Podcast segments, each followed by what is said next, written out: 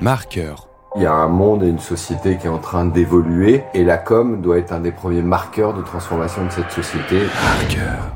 En fait, je rêvais vraiment d'être créatif dans une grande agence de pub. Marqueur. Marqueur. Marqueur, c'est le podcast des étudiants en com qui questionne la com. Marqueur. Nouvel épisode de Marqueur. Nous sommes aujourd'hui avec Shana et Clarence. Ils sont tous les deux étudiants à Sub de Pub. Shana a 21 ans, Clarence a 20 ans. Alors Shana, pourquoi avoir choisi d'étudier la com? Parce que personnellement, euh, connaître la société et connaître les gens, comment savoir, savoir comment ils fonctionnent, c'est important pour moi et euh, étudier la communication, ça en fait partie. Et toi, Clarence? Alors moi, pourquoi avoir choisi d'étudier la com? Je pense que c'est plus pour le côté, euh, on va dire, ouvert sur le monde. Parce que à travers la communication, du coup, forcément, on est obligé de s'ouvrir sur le monde, on est obligé d'être curieux. Et à quoi tu rêves? Enfin, à quoi on rêve quand on a 20 ans en école de com? À quoi on rêve? Bah, ça, c'est un peu nul, mais forcément, on se dit quelque part, est-ce que je peux laisser mon empreinte sur le monde, ou même peut-être juste sur mon pays, ça peut être à l'échelle nationale. Est-ce que je vais avoir un impact utile à la société et aux, aux gens, en fait? Moi, c'est ça, c'est ça qui me fait rêver, c'est m'imaginer, euh, m'imaginer en fait faire les choses bien, faire les choses pour les autres et, et être utile. Et toi, Shana, à quoi tu rêves? Sur ce qu'il a raconté, euh, sur laisser son empreinte et euh, impacter, euh, je pense qu'il a totalement raison, euh, que euh, c'est un peu euh, le rêve de tous les étudiants en communication. Et euh, devenir experte, en fait, tout simplement dans le domaine de la communication. Et pourquoi pas, justement, euh, monter mon entreprise euh, pour, euh, pour marquer le monde. Alors, on s'apprête à écouter votre podcast. En un mot, de quoi parle-t-il? Comprendre l'héritage de la communication pour euh, pouvoir être de meilleurs communicants dans le futur, parce qu'on a besoin de savoir d'où l'on vient pour euh, savoir où l'on va. On écoute tout de suite votre podcast. Marqueur.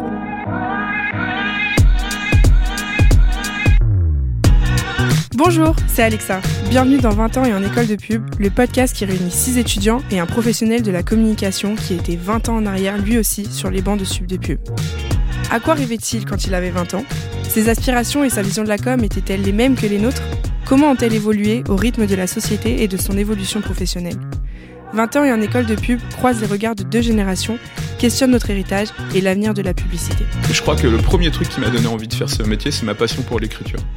En fait, je rêvais vraiment d'être euh, créatif dans une grande agence de pub. Pour ce premier épisode, je suis allée avec Shana et Clarence rencontrer Olivier Lefebvre, président de Fred et Farid et des alumni de Sub de Pub. Nous avons confronté notre vision de la com à celle d'Olivier.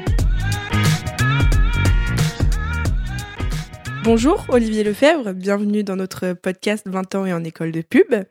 Euh, donc tout d'abord merci de nous accorder euh, cette interview euh, pendant laquelle on va euh, du coup évoquer euh, votre parcours depuis euh, les bandes sub de pub jusqu'à euh, Fred et Farid du coup.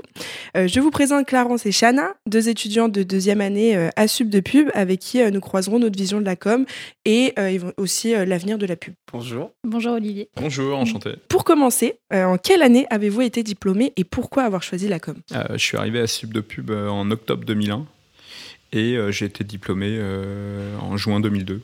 Je suis resté juste, euh, juste un an. Pourquoi la com? Pourquoi la communication? Euh, L'histoire, elle est assez euh, étonnante. En fait, j'étais en bac scientifique et je voulais être euh, ingénieur en aéronautique. Comme tu peux le voir, euh, j'ai raté ma vie. Euh, euh, non, j'étais passionné d'avion, je voulais être pilote de chasse, mais, euh, mais donc, euh, comme je l'ai précisé euh, un peu plus tôt euh, euh, hors micro, on m'a découvert une surdité d'oreille, donc en fait, on, m'expliquait gentiment que je pourrais jamais être pilote, et donc là, j'avais pas trop d'ambition. Je me suis dit, je vais, je vais, je vais continuer à travailler, euh, à travailler dans l'aéronautique. Ça me faisait rêver. euh. Et en fait, euh, j'ai commencé à avoir des mauvais résultats en, maths, en sciences, et donc là, j'ai commencé vraiment à me poser des questions en me disant, ok, mais qu'est-ce que tu vas faire de ta vie vu que c'est pas vraiment ta passion, les maths? Et en fait, par pur hasard, avec un copain, on s'est mis à écrire des textes de rap et on s'est mis à faire du rap et j'ai découvert donc l'écriture. Et c'était génial, quoi. C'était une vraie thérapie euh, pour moi, adolescent. euh, euh, pas super bien dans ma peau, à commencer à écrire des, textes. C'était une révélation. Et en fait, en en parlant un jour avec ma mère, qui cherchait et qui m'aidait à chercher ce que je voulais faire de ma vie, elle me dit qu'est-ce que tu veux faire là? Qu'est-ce que tu t'aimes en ce moment? Je lui dis bah moi j'ai envie d'écrire. Et j'ai envie d'imaginer des choses. Et euh, elle a trouvé dans un bouquin euh, au NICEP, je sais pas comment ça s'appelle, enfin les bouquins d'orientation là où il t'explique euh, plein de jobs euh, dans plein de branches. Euh, elle a trouvé communication, concepteur, rédacteur, et vraiment elle m'ouvre la page et elle me dit, comme quoi l'importance d'une maman hein, ou d'un papa, l'importance des parents en général. Et donc elle me tend, elle me dit tiens regarde j'ai découvert ce truc et il y avait marqué concepteur, rédacteur imagine euh, des publicités et écrit des slogans, c'était écrit à l'ancienne, écrit des slogans euh, euh, de publicité. Et là, je suis, waouh, c'est génial ça. C'était à l'époque Culture Pub qui passait tous les dimanches soirs, où on voyait les grandes pubs du monde entier, ça nous est rêvé. Et je me suis mis dans la tête du jour au lendemain que je voulais faire ce métier sans en savoir plus. Euh, je me suis dit, ok, on, on fonce et puis euh, on va faire ce métier-là parce qu'il y avait l'écriture, il y avait tout. Je me suis dit, bah, la pub, euh, basiquement, j'aime bien regarder les pubs à la télé, les, grandes pubs. Il y avait les grandes pubs Levis à l'époque, tout ça. J'adorais ça. Et donc, je me suis dit, ok, je vais faire ça de ma vie sans en savoir beaucoup plus, en fait. J'étais dans un lycée où il y avait un BTS communication. Et donc, j'ai passé les, j'ai passé les examens pour entrer dans ce BTS communication. Et euh, ils m'ont pris. Étonnamment. Étonnamment, ils m'ont pris. Et donc, euh, et donc voilà. Et en parallèle, en fait, il y avait plein de gens, même si ah, ça n'a rien à voir, euh, qui me disaient Ah ouais, toi, t'adores parler, euh, discuter avec les gens, donc tu dois être bon en communication. En vrai, ça n'a pas grand chose à voir, hein, c'est pas la même Forcément chose. hein. Bon, on est d'accord. hein. Euh, Aujourd'hui, euh, je sais pas, je serais plus devenu influenceur ou quelque chose comme ça, peut-être.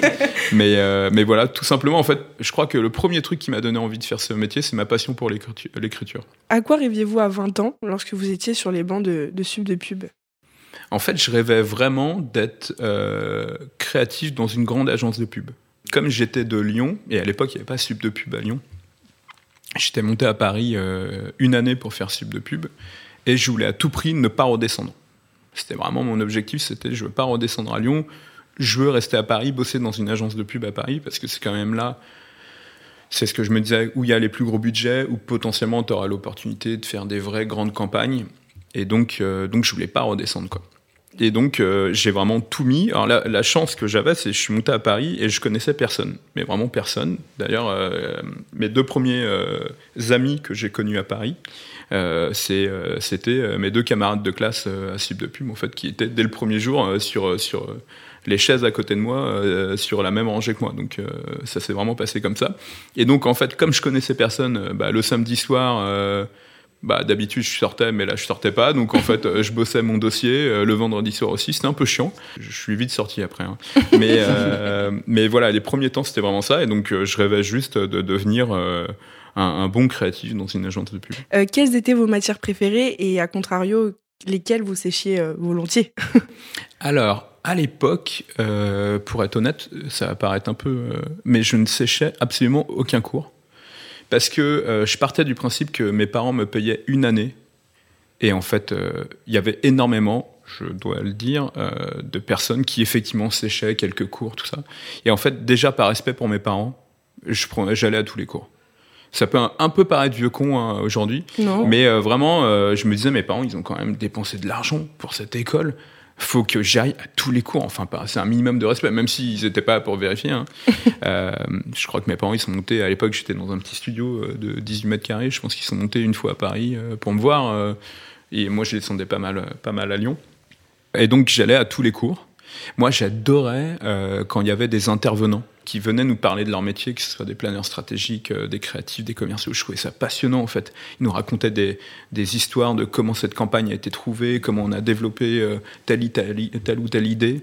Je trouvais ça passionnant. Et c'est vrai que parfois, on était la moitié de la classe. Je me disais, mais qu'est-ce qu'ils font les autres? Mais moi, c'est vrai que j'avais quelques amis, mais comme ma vie n'était pas à Paris, j'avais pas grand chose d'autre à faire qu'aller à l'école et au final c'est ce qui m'a porté parce qu'en fait j'ai trouvé qu'il y avait plein de matières intéressantes après il y a des choses aussi que j'ai vachement revues ensuite euh, enfin des choses que j'avais appris en BTS que j'ai confirmé entre guillemets euh, à Sub de pub comme par exemple il y a des choses passionnantes comme le positionnement d'une marque qui est un truc qu'on apprend très vite, mais finalement qui est un truc qu'on continue à faire encore aujourd'hui. Euh, mon sujet numéro un, quand je suis sur euh, une compétition pour un nouveau client, c'est on réfléchit au positionnement de la marque.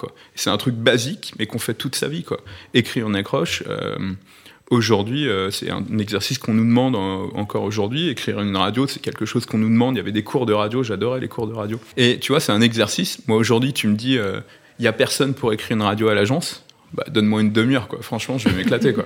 Et, et, euh, j'ai beau être président d'une agence aujourd'hui, et donc j'ai des sujets avec des clients, euh, des calls avec des clients. Je crois que mes, mes, mes, mes matières favorites, c'est encore d'écrire une accroche ou d'écrire une radio, quoi. C'est encore ce qui me fait kiffer, quoi. Ce qui me faisait kiffer déjà à l'époque. Et bah du coup, on va laisser aussi euh, donc Clarence et Chana nous donner Ouais. euh, votre avis euh, sur cet aspect-là au niveau des matières. Euh, moi, je pense que la chose qui, enfin, la matière qui me parle le plus euh, en ce moment, parce que c'est récent en fait, ça va être la matière. Je sais, je sais, je ne pense pas qu'il y avait ça euh, il y a 20 ans, peut-être. C'est évoluer. euh, l'UX UI, du coup, c'est expérience utilisateur. Euh, et en fait, récemment, pour prendre le cas précis, on devait refaire le site des Ardentes, qui est un festival de musique. Et en tant que grand fan de musique, euh, j'ai pris le sujet euh, très au sérieux et je me suis beaucoup appliqué. Je suis très fier de ce que j'ai fait. Et en fait, je me suis rendu compte que ce genre de projet est vraiment que cela, que la création. Je pouvais passer 10 heures dessus. Et je pense que du coup, c'est vraiment quelque chose qui me parle. Ce qui me parle le plus, ouais. De mon côté, je pense que ça va plutôt être euh, les compétitions, les séminaires. Pour ceux qui nous écoutent, en fait, les compétitions et les séminaires, c'est euh, des semaines où on est par équipe et où une marque vient à l'école, nous donne un brief et ensuite on a une semaine pour le réaliser et euh, faire du mieux qu'on peut. Et en fait, je trouve ça vraiment génial parce que bah, on est vraiment confronté à notre métier de communicant et on voit tous les aspects de la création jusqu'à la fin, jusqu'au dénouement, à la production et à la communication, la publicité. Et euh, donc, bah, je pense que c'est vraiment ce qui est professionnalisant, en fait. Donc, euh, c'est vraiment ce qui me plaît le plus. Et justement, euh, on vient à la question suivante pour Olivier. Alors, si est- je peux me permettre, Oui, juste vas-y, 30 secondes, ce qui est vachement bien, c'est que déjà là, il y a des choses qui vous passionnent, donc l'UX, euh, les compètes. Et donc déjà au fond de vous, si ce truc vibre là aujourd'hui, c'est que potentiellement c'est euh, ce qu'il faut que vous développiez euh, dans, euh, dans votre carrière. C'est-à-dire que si ça vous fait vibrer aujourd'hui, Mhm. à un niveau professionnel, ça risque de vous faire vibrer dix fois plus, quoi. Parce que Ouais. plus d'intensité, parce que plus de travail d'équipe, parce que vous allez aller jusqu'au bout euh, du, du travail, euh, avec des victoires, avec des défaites. hein. Oui, Il y en aura avec, euh, avec des genre ah j'adorais ce que j'ai fait, et je me suis fait un peu détruire au dernier moment, ou Ah, on était trop bon la compète, on était sûr de la gagner, et Ouais. bim au dernier moment c'est pas toi. Et, et en- mais, mais tout ça, vous allez vivre l'émotion que vous vivez aujourd'hui, vous allez les vivre x 10, x 100, x 1000 peut-être même. Donc en fait, moi je trouve que déjà à la base, avoir des matières où tu sens que ça vibre, où tu dis waouh, j'ai adoré faire ça, j'adore l'énergie, où effectivement je suis fier de, de ce qu'on a rendu, de ce qu'on a. C'est un bon signe pour se dire c'est peut-être ce que je veux faire euh, de ma vie, ou en tout cas, on sait que dans une vie, on a plusieurs vies, hein, mais au moins c'est 10-15 prochaines années. Est-ce que euh, justement ces séminaires et compétitions existaient déjà à votre époque quand vous étiez à Sub de Pub? Oui, j'en ai pas gagné une. Bonne anecdote. alors, alors j'étais souvent deuxième. Euh, alors j'adorais l'état d'esprit. Euh, Il y avait- Il y avait effectivement les compétitions. Euh, j'adorais l'état d'esprit parce qu'effectivement, on, on avait en- encore comme aujourd'hui euh, dans une compétition où quand un client vient te voir, c'est un peu euh, tu sais, le grand vide. Tu te dis waouh, alors qu'est-ce qu'il est, qu'est-ce qu'il devrait être, mettons-nous à sa place, qu'est-ce qu'il veut aussi devenir, Euh, réfléchir à son business, euh, à la vision de la marque, ensuite développer euh, ta vision, euh, être pertinent, euh, pas trop court, pas trop long. Euh, c'est ultra dur, mais euh, j'adorais les compétitions. Et après, comme tout, euh, comme toutes les compétitions, en tant que créatif, euh, c'était un peu dur de ouais non mais moi je vais t'as, t'as- t'as une super idée qui rentre pas dans la strate mais Ouais, t'as une super ça. idée euh, Ah, ça, c'est compliqué. et- ouais c'est compliqué et et t'es là non mais c'est quand même vachement bien et donc tu dois rentrer dans la strate et je pense vraiment le sujet de la création en compétition c'est il faut qu'elle serve la strate et il faut qu'elle elle respecte la stratégie Ouais, ça, si la stratégie compliqué. est bonne normalement ta, ta création doit servir la stratégie après tu peux avoir des coups d'éclat aussi créatifs euh, un peu sur le côté, mais il faut quand même que ça serve la strat. Et après, tu as d'autres moyens euh, d'arriver. Parfois, euh, moi, sur des compétitions, c'est les créas amènent un film. Tu dis, putain, c'est vachement bien. Et puis on se dit, mais en fait, ce qu'on raconte là, c'est peut-être la strat. Finalement, la strat, elle est intéressante qu'on a développée dans ce film. Et après, tu postes, rationalises un peu les choses. Et, en fait, tu, tires ta stratégie d'une création. Ça arrive, on va dire, 20% du temps, mais ça arrive. Euh, et la plupart du temps, si on a posé une strat, on est sûr que c'est par là-bas qu'il faut y aller. Et comment on sert tout ça Comment la création sert, sert cette stratégie Et euh, comment était la vie étudiante à Sub de Pub euh, il y a 20 ans? À la vie étudiante. Alors, l'école était beaucoup plus petite hein, il y a 20 ans. Euh, C'était pas un campus avec, euh, je, je sais pas combien vous êtes aujourd'hui, 4000 ou 3000, je 3000, crois. euh, 3000 et quelques. Ouais, mais sur, Voilà. Juste de ouais. sub de pub, oui, je crois qu'on est 3500. Donc voilà, vous, vous êtes euh, vraiment beaucoup. Au jour- à l'époque, je ne veux pas dire de bêtises, mais il me semble qu'on était entre 200 et 300. Quoi. Ah oui. Ah donc oui. euh, donc c'était. une bonne promo.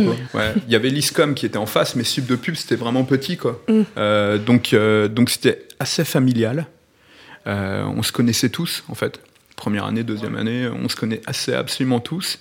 Et, euh, et j'ai recroisé, euh, j'ai recroisé dans mon parcours après plein de gens qui étaient à cette époque de Sub de Pub.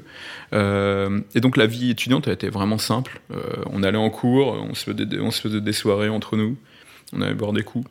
Ça, c'est ce que tu retrouves toute ta vie d'ailleurs euh, au boulot, enfin en tout cas dans la pub. Euh, et non, c'était très sympa, très sympa. Il y avait, euh, il y avait un peu des rivalités comme toujours, mais d'une façon générale, euh, c'était super bonne ambiance, c'était très simple. Ce que je retrouve aujourd'hui vachement euh, à l'agence, on n'est Ouais. pas une grosse agence et donc on se connaît tous. Tous les jeudis soirs, euh, dans un certain bar, on se retrouve tous et on, on boit quelques coups. euh, ça, peut, ça peut finir très tôt comme ça peut finir très, Très tard. tard. Euh, et donc, euh, donc c'est ce que j'aime moi, le, le côté euh, grosse usine. C'est vrai que je suis moins, je suis moins habitué à ça. En parlant de rivalité, est-ce que justement sur les compétitions, euh, les amitiés se brisaient-elles déjà? Euh, non, mais on a le droit de pas être d'accord. Moi, je pense que le, débat, ça fait avancer les choses. Ça fait avancer les choses. Euh, et puis, euh, et puis, de toute façon, il faut avoir une, vision des choses et une, un- une certaine des certaines convictions pour, pour avancer et pour les défendre. C'est bien de les défendre en groupe parce que tu arrives encore mieux à les défendre auprès d'un client et c'est comme ça que tu arrives à trouver aussi les meilleurs arguments pour les vendre. Les amitiés, oui, il y avait des petites prises de bec, ouais. Comme partout, ça, ça a jamais été trop méchant, quoi. Moi, moi je, je suis une, je suis une bonne tête de con, hein, donc euh, pour le coup, euh, j'ai du mal à changer d'avis. J'écoute beaucoup. Mais intérieurement, Ouais, non, mais pa- change pa- pas forcément. parfois je change d'avis. Parfois. euh, il y a- Ça mais euh, alors j'écoute beaucoup pour le coup. Mais euh, mais quand j'ai une conviction profonde, c'est dur. euh, Ouais. C'est dur euh, de la changer en fait. Pour parler un petit peu plus du donc votre parcours professionnel actuel et Mhm. non plus euh, à sub de pub, quelles ont été vos premières expériences dans le milieu? Moi, j'ai très vite commencé euh, par faire des stages en agence de pub. J'ai commencé par l'IGAS de l'année, qui est une agence qui, qui existe toujours en Angleterre, mais qui a fermé, euh, qui a fermé en France, qui était une superbe agence. Euh, une petite agence qui avait fait son premier coup d'éclat, c'était euh, La victoire est en nous, la campagne Adidas pour la Coupe du Monde de, de foot en 98, qui était super. Et après, ils ont fait, euh, ils avaient Ikea, c'est eux qui ont fait, euh, le, ils ont eu un Lion d'or sur Ikea en 2002. Euh, et donc, donc une petite agence, mais qui faisait des super campagnes. Donc je suis resté trois mois euh, là-bas. Ensuite, je suis parti, euh, je suis parti deux mois chez Union Rubicam. Et ensuite, je suis allé six mois chez TBW à Paris. Comme ils voulaient toujours pas m'embaucher, je suis parti chez DDB. Euh, et en fait, pendant, pendant mon stage, euh, au bout de trois mois, mon stage était fini. Et en fait, il y a des nouveaux directeurs de création qui sont arrivés. Mais moi, je finissais le vendredi et eux, ils commençaient le lundi. Pas de bol. Et en fait, euh, et en fait je connaissais un des deux directeurs de création à qui j'avais présenté mon, mon dossier. Et je lui ai envoyé un, un SMS. Euh, et dès le lundi matin, il m'a rappelé, il m'a repris en stage. Et le deal, ouais, le deal était très. C'était Sylvain Tirache qui est euh, président de, de Sidley. Et son compère de l'époque, c'était Alexandre Hervé, qui est euh, vice-président et directeur de la création de Romance. Euh, et donc, euh, les deux m'ont dit écoute, on te reprend en stage, on va te filer des sujets, et si t'assures, dans trois mois, t'es embauché.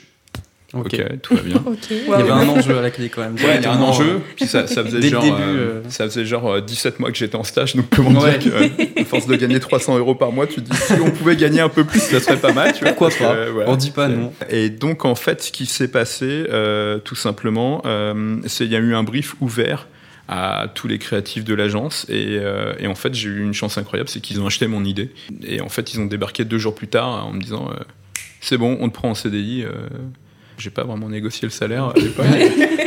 On a Non, du là, manque c'est de bon. Bah, j'étais, j'étais au SMIC, euh, voilà. Ouais, Et, euh, mais au moins, j'étais- embauché. Bah, j'étais embauché chez DDB, quoi. Ouais, Donc, Trop bien. Tu vois, à Putain, 22 pour, ans, t'es embauché chez DDB. pour un peu euh, plus que 300 euros. Donc ça Ouais, pour un peu plus que 300 Ça euros. va. Je crois Déjà, que ça change euh, tout. Déjà, on va, 1500. pas, on va pas cracher dans la soupe. Ouais, c'était C'est déjà pas mal. 1532 euros net, euh, brut. Ouais. Brut, donc ouais, en net, ça faisait 1100. Mais j'étais tellement heureux, quoi. J'ai appelé- J'ai appelé mes parents, j'étais en pleurs, j'étais ah putain, embauché chez DDB, une des plus belles Ouais. agences de France, quoi. Donc voilà, et puis après, on- le parcours, euh, 9 ans chez DDB, avec un premier, euh, premier directeur artistique, euh, Laurent. euh, Laurent Toth, euh, avec qui euh, on a fait des belles campagnes, c'était sympathique. Euh, et euh, je suis très vite devenu ami avec plein de gens de Sub de Créa qui étaient chez DDB, dont euh, Benjamin Marshall. On, on habitait quasiment au même endroit, donc on rentrait ensemble. euh, le, le soir, euh, souvent, euh, on se bouffait une pizza, on buvait, on buvait une bouteille de vin, et puis on parlait de, de nos vies, on se matait des films, et puis on bossait, on, balançait nos idées. Je disais, tiens, sur tel brief, j'ai pensé à ça. Alors souvent, on était en compétition l'un contre l'autre sur des briefs, donc on, on se parlait pas toujours de nos idées. Euh, mais voilà, j'ai j'ai eu euh, un début d'une belle amitié avec Ben, et en 2007, sa, sa rédac est partie. Et donc, euh, on s'est dit que ça serait cool de, de bosser ensemble. Ben m'a dit, bah, c'est peut-être le moment euh, qu'on bosse ensemble. Et ensuite, euh, s'en est suivi euh, euh, huit, un peu plus de 8 années, 9 années, tous les deux, où, où là, c'est vrai qu'on a pas mal explosé chez, chez DDB. On a été élu plusieurs fois meilleur créatif de l'année au Club des AD, tout ça. Et, et on, a eu, on a gagné pas mal de prix. Et, euh, et on était un peu comme chez nous, chez DDB, au bout de 9 ans. Ouais. On était un peu comme chez nous. Et après, euh, donc, on est parti euh, chez Selem BBDO avec Ben et Mathieu Elkaïm et on est devenu directeur de la création, tous les trois, euh, de l'agence. Euh, super belle aventure aussi. Selem BBDO, c'est l'agence de Philippe Michel, c'est un des, un des grands publicitaires français. Donc on avait, on avait beaucoup de fierté d'être là-bas. On a rencontré des super gens. C'était une agence un peu différente, on va dire, de DDB qui avait beaucoup de budget français.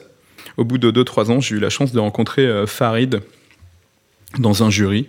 Euh, on a très très bien euh, fité, on a eu une bonne connexion tous les deux.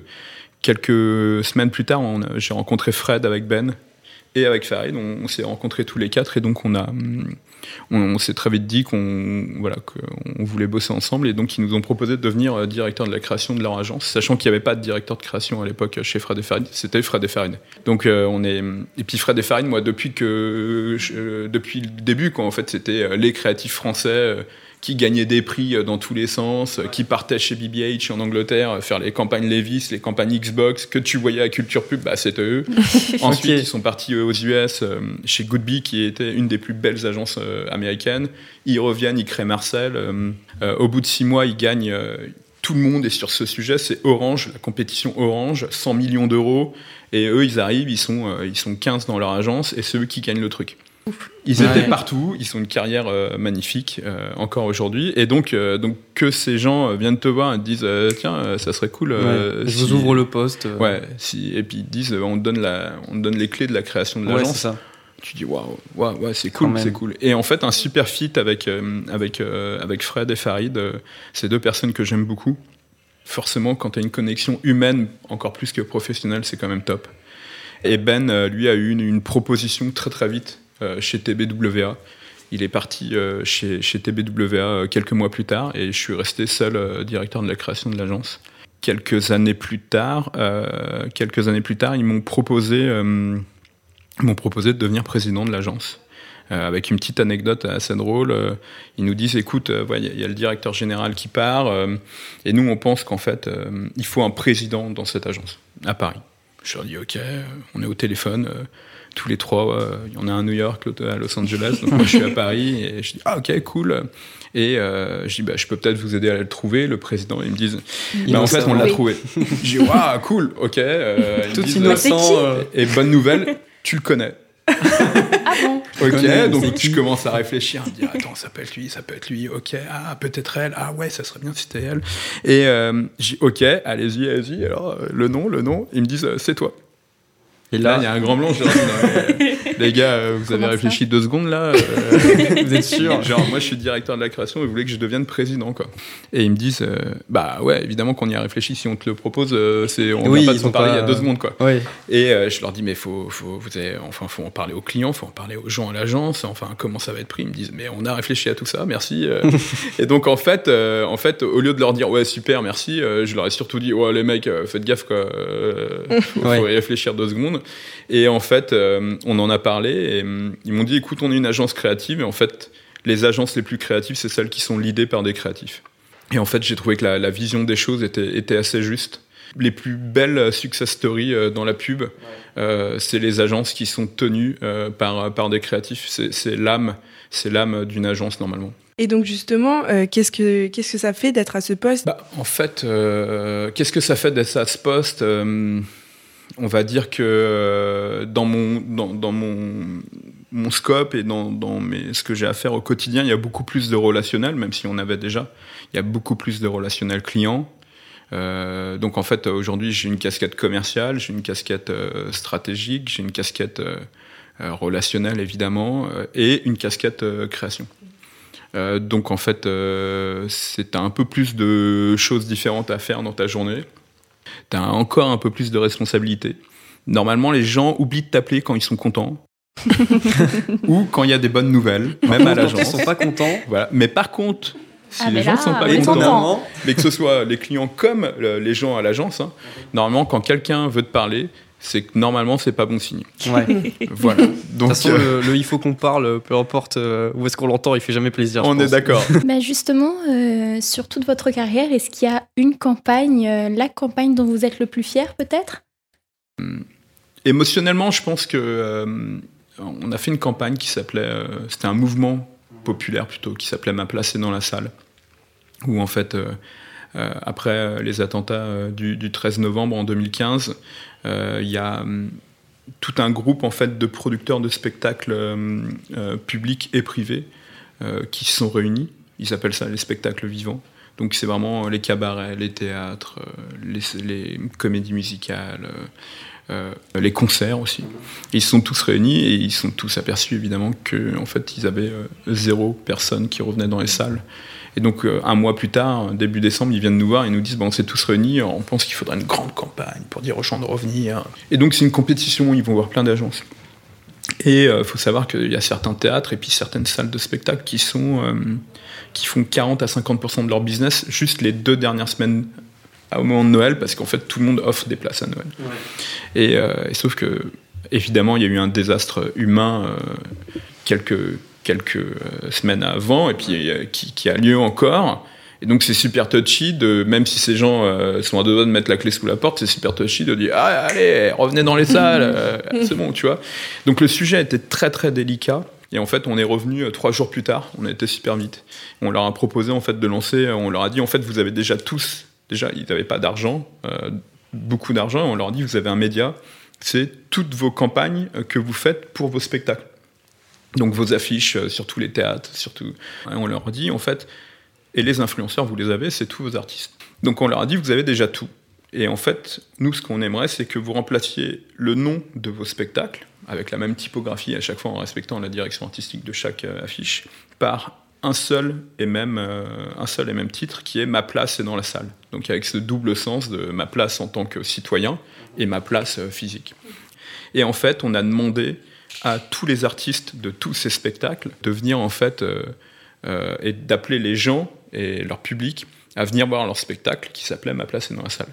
Et donc on commence à, à contacter un peu tout le monde et puis euh, il y a Laurent Bentata qui est le, le directeur général de Stage Entertainment, c'est le roi lion, c'est tout ça. Oui. Et donc qui me dit j'ai eu Gad Elmaleh, mais il comprend pas bien l'idée, est-ce que tu peux l'appeler Oh là là. Et moi je vais appeler Gad Elmaleh quoi, qui était aux, aux États-Unis. Et donc je lui explique l'idée et c'est génial. Donc dans l'après-midi, Gad Elmaleh nous envoie euh, voilà, je vous demande de venir voir euh, mon spectacle qui s'appelle Ma place est dans la salle. Et en fait, à partir du moment où on a eu la vidéo de Gad Elmaleh, tous les autres artistes ont suivi. Et en fait, ce qui est génial, c'est que on l'a lancé à Paris, mais dans toutes les villes de France, ça a commencé à prendre. Et puis on a reçu une photo avec l'affiche euh, de l'Opéra National de Milan, avec marqué euh, Ma place est dans la salle Ah à ouais. la place du titre. Et puis on a reçu des photos en fait de Broadway à New York. Et en fait, tout, Ah le, monde, euh, tout le monde dans le monde entier a changé. Euh, vraiment, c'était super émouvant. Je suis à deux doigts de chialer. Ouais. Euh, parce qu'en fait, tout le monde a repris ça. On a eu 20 000 tweets dans le week-end. Et donc, en fait, on, on a donné un outil aux gens pour s'exprimer finalement. Tu vois, c'est quand tu deviens un sujet de conversation et que finalement les gens s'emparent euh, du, du hashtag ou du sujet et toi, tu, tu fais plus rien en fait. Euh, voilà. Et euh, pour la petite anecdote, on n'avait pas mis. euh, le logo du ministère de la Culture sur le comité de presse parce qu'ils ne nous avaient pas financé euh, l'opération. Ah bah oui, mais oui. Et euh, je, je ne rentrerai pas dans les détails, on, on a été obligé de le mettre euh, dès le vendredi après-midi. Mm. voilà. Du coup, il y a eu un petit coup de pression. Petit clin d'œil à la ministre. Et, euh, mais voilà, mais ce qui est marrant, c'est que quand la maire de Paris, quand tout le monde est super contente de tweeter ma place est dans la salle, tout le monde dans, tout le monde dans les salles, magnifique opération, tout le monde, t'as l'impression que c'est l'opération de tout le monde. Et en 20 ans, qu'est-ce qui a le plus changé euh, dans votre vision de communicant ou dans votre manière de communiquer?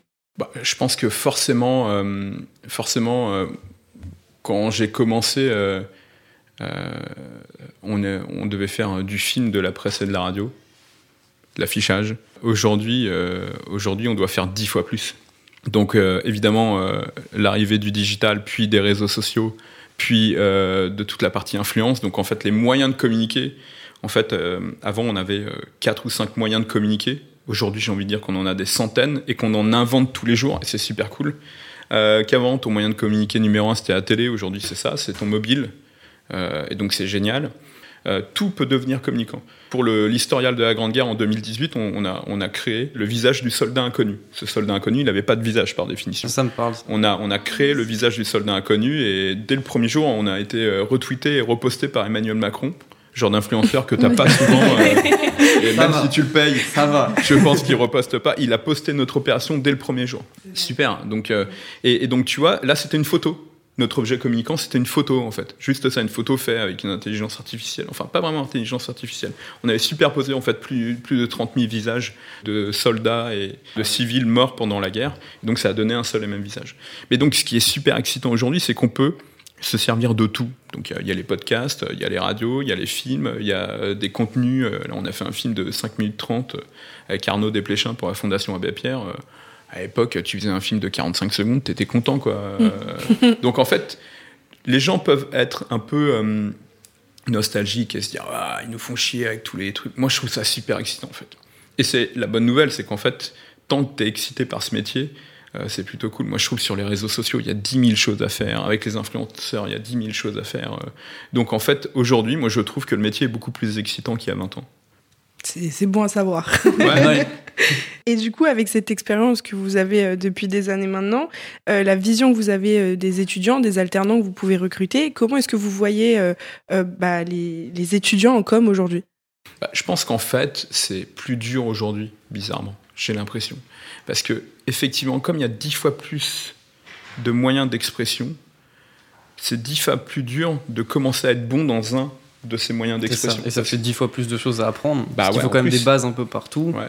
Qui, même si on spécialise, il faut quand même maîtriser tout l'environnement. Mm. Donc forcément, si on a 100, bah, c'est plus difficile que 5. C'est ça. Le, le truc numéro un, aujourd'hui, comme il y a 20 ans, c'est faut être passionné.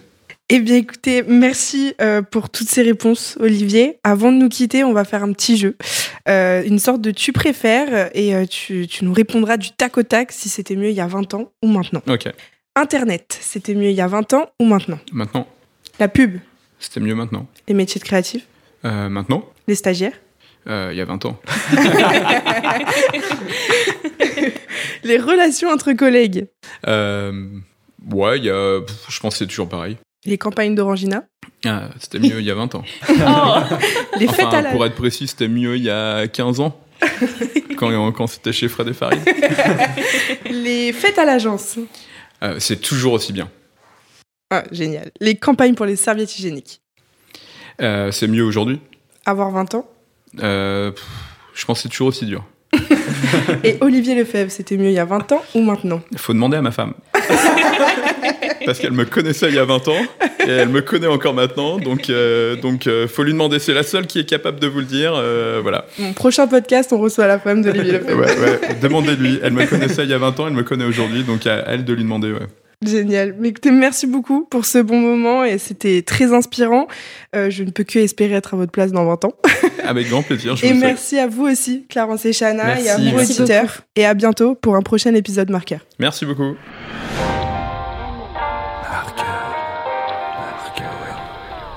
Marqueur.